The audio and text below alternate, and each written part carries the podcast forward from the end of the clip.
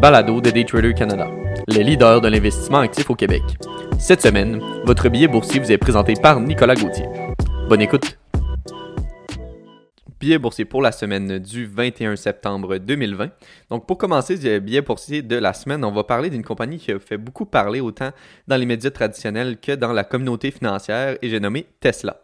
Donc, la tant attendue Battery Day de Tesla déçoit les investisseurs. Donc, si on se rappelle, mardi soir avait lieu la très anticipée Battery Day de Tesla qui devait convaincre les investisseurs des importantes avancées technologiques du constructeur automobile. En effet, cet événement jumelé euh, de l'Assemblée annuelle des actionnaires devait présenter des spécifications pour au moins un nouveau type de cellule de batterie que l'entreprise avait développé. Wall Street s'attendait également à ce que M. Musk donne une date de début pour la fabrication de ses propres cellules à grande échelle.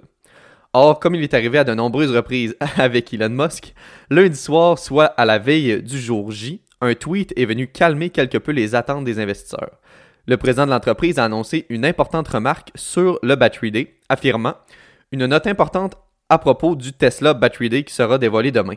Cela affecte la production à long terme, en particulier les camions remorques, le Cybertruck et la Roadster, mais ce que nous annonçons n'atteindra pas une production sérieuse à haut volume avant 2022.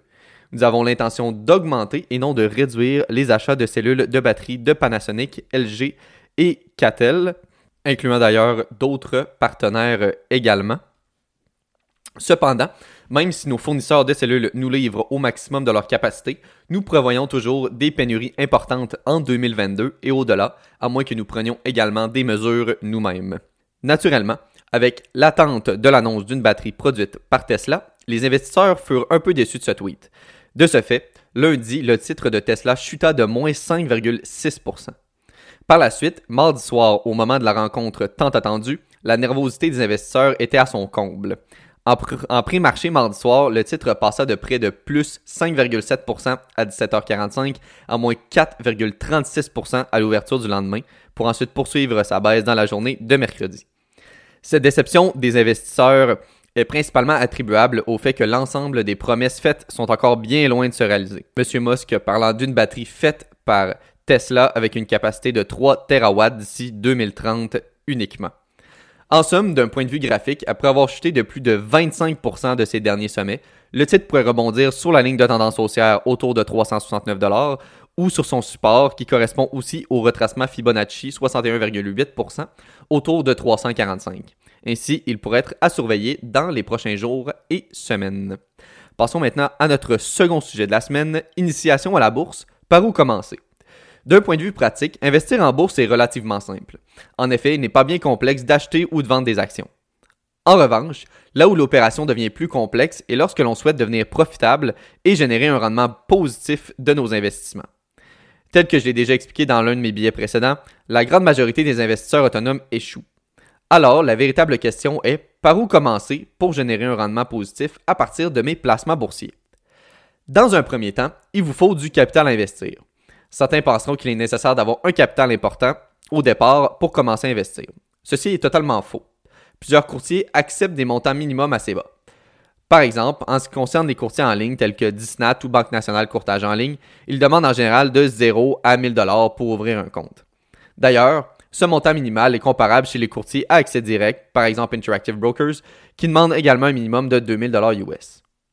Cependant, il ne s'agit pas de la norme, car la plateforme spécialisée pour les options Thinkorswim demande maintenant 10 000 US.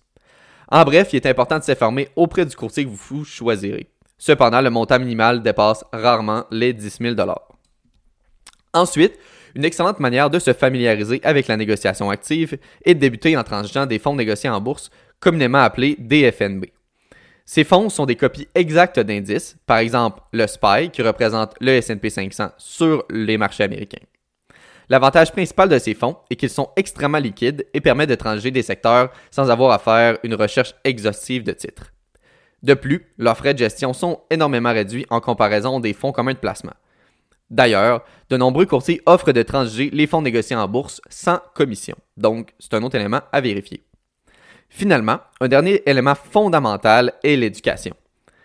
En effet, même si l'accès aux bourses est facile, la compréhension des bourses est beaucoup plus complexe. Ainsi, les trois plus importantes causes d'échec de l'investisseur autonome sont les émotions, le manque de discipline et le choix de titre. Ces trois éléments et les méthodes pour les contrer peuvent être appris en formation. Ainsi, une formation adéquate permettra à l'investisseur de bien contrôler ses émotions en établissant un plan de match clair et précis basé sur des éléments théoriques. De plus, la formation permettra de bien choisir son titre pour maximiser son rendement. D'ailleurs, si vous souhaitez obtenir plus d'informations au sujet, nous vous invitons à contacter notre équipe d'experts, soit en passant par nos réseaux sociaux ou directement sur notre site Internet. Terminons maintenant avec Johnson Johnson se lance en essai clinique de phase 3 pour son vaccin. Johnson Johnson a annoncé mercredi le lancement de son essai de phase 3 à grande échelle pour son candidat vaccin COVID-19, le JNJ 78436735. Cette nouvelle a propulsé le titre de 2% avant l'ouverture des marchés. L'étude produite par la compagnie pharmaceutique recrutera des participants âgés d'au moins 18 ans avec un pourcentage significatif de personnes de plus de 60 ans, y compris des personnes avec ou sans comorbidité associée à un risque accru de progression vers une COVID-19 sévère. Les sites d'essai sont situés aux États-Unis, en Argentine, au Brésil, au Chili, en Colombie, au Mexique, au Pérou et en Afrique du Sud. D'ailleurs, cette annonce est venue avec un rappel que Johnson Johnson poursuit les efforts pour augmenter sa capacité de fabrication et reste en bonne voie pour atteindre son objectif de fournir un milliard de doses d'un vaccin chaque année. Si on se rappelle, il y a quelques mois, la pharmaceutique s'est engagée à offrir un vaccin abordable au public et prévoit que les premiers lots d'un vaccin COVID-19 seront disponibles pour une autorisation d'utilisation d'urgence en début de 2021, s'il s'avère sûr et efficace naturellement. Dans la même ordre d'idée, deux joueurs de plus sont apparus sur nos radars en lien avec des investissements dits COVID-19. Dans la logique où l'ensemble des doses produites devront être livrées à un moment ou un autre, on apprenait que FedEx et UPS sont assez équipés en refroidisseur pour être en mesure de transporter l'ensemble de ces doses. Ainsi, ces entreprises sont à surveiller dans les prochains mois, étant donné qu'elles seront une part intégrante du succès de la bataille contre la COVID-19. Merci beaucoup d'avoir écouté le billet de cette semaine. C'était Nicolas Gauthier pour le billet boursier de Daytrader Canada.